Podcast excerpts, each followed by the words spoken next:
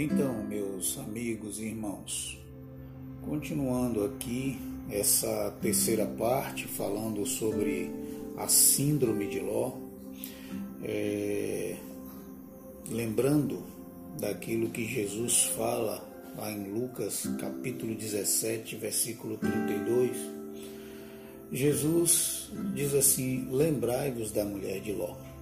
De fato, Ló tornou-se um grande exemplo a não ser imitado.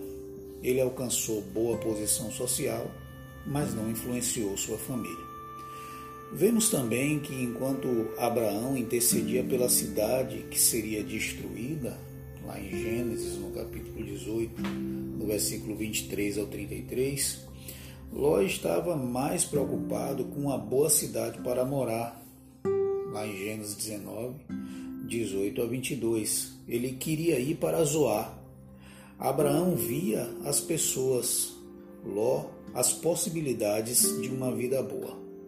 Abraão estava voltando-se para realidades espirituais.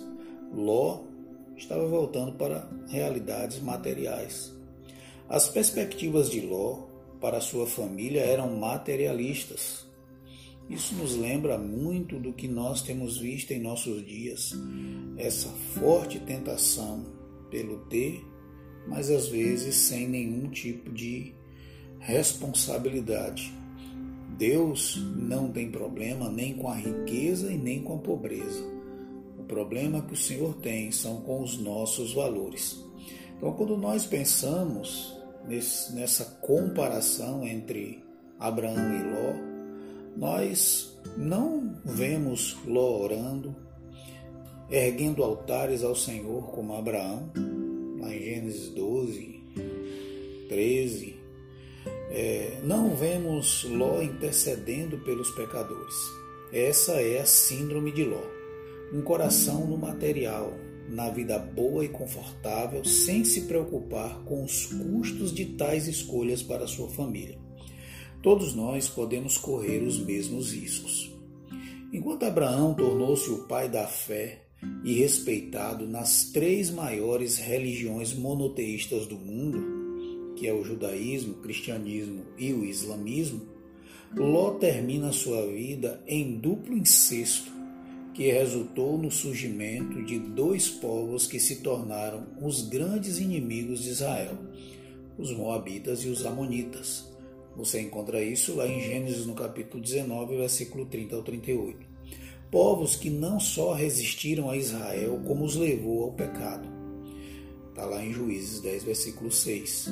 Assim também, grandes ateus e opositores do Evangelho vieram de lares cristãos ou tiveram uma herança judaico-cristã. Podemos citar, por exemplo, Karl Marx, que disse ter dois objetivos na vida: destronar Deus e destruir o cristianismo. Charles Darwin, criador da teoria evolucionista, cujo pai era pastor. Freud, o pai da psicanálise. Raul Seixas, filho de cristãos, que fez músicas para protestar contra o cristianismo e foi encontrado morto em seu apartamento, vítima de uma pancreatite aguda por causa do alcoolismo e tantos outros que saíram de lares cristãos, transformando-se em zombadores e opositores da fé. É importante tirarmos lições deste triste episódio para as nossas vidas. Não nos orgulharmos achando que estamos isentos de tamanha desgraça nos acontecer termos humildade para pedir ao Senhor que corrija nossos corações para não sermos enganados pela síndrome de Ló, que leva um marido, um pai à insensibilidade e, consequentemente, à própria desgraça familiar. Como Abraão, que no decorrer de sua história edificou altares ao Senhor por onde passou, assim também nossa esposa e filhos sintam-se constrangidos por nosso amor, entrega e rendição ao Senhor a sua palavra, mesmo que isto nos leve a um padrão de vida mais simples. Que de fato nossos olhos vejam o invisível, a cidade que tem fundamentos eternos, e só assim deixaremos uma herança imensurável aos que amamos.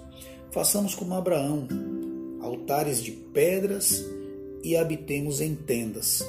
O altar de pedra fala de algo duradouro e a morada em tendas fala de estada temporária.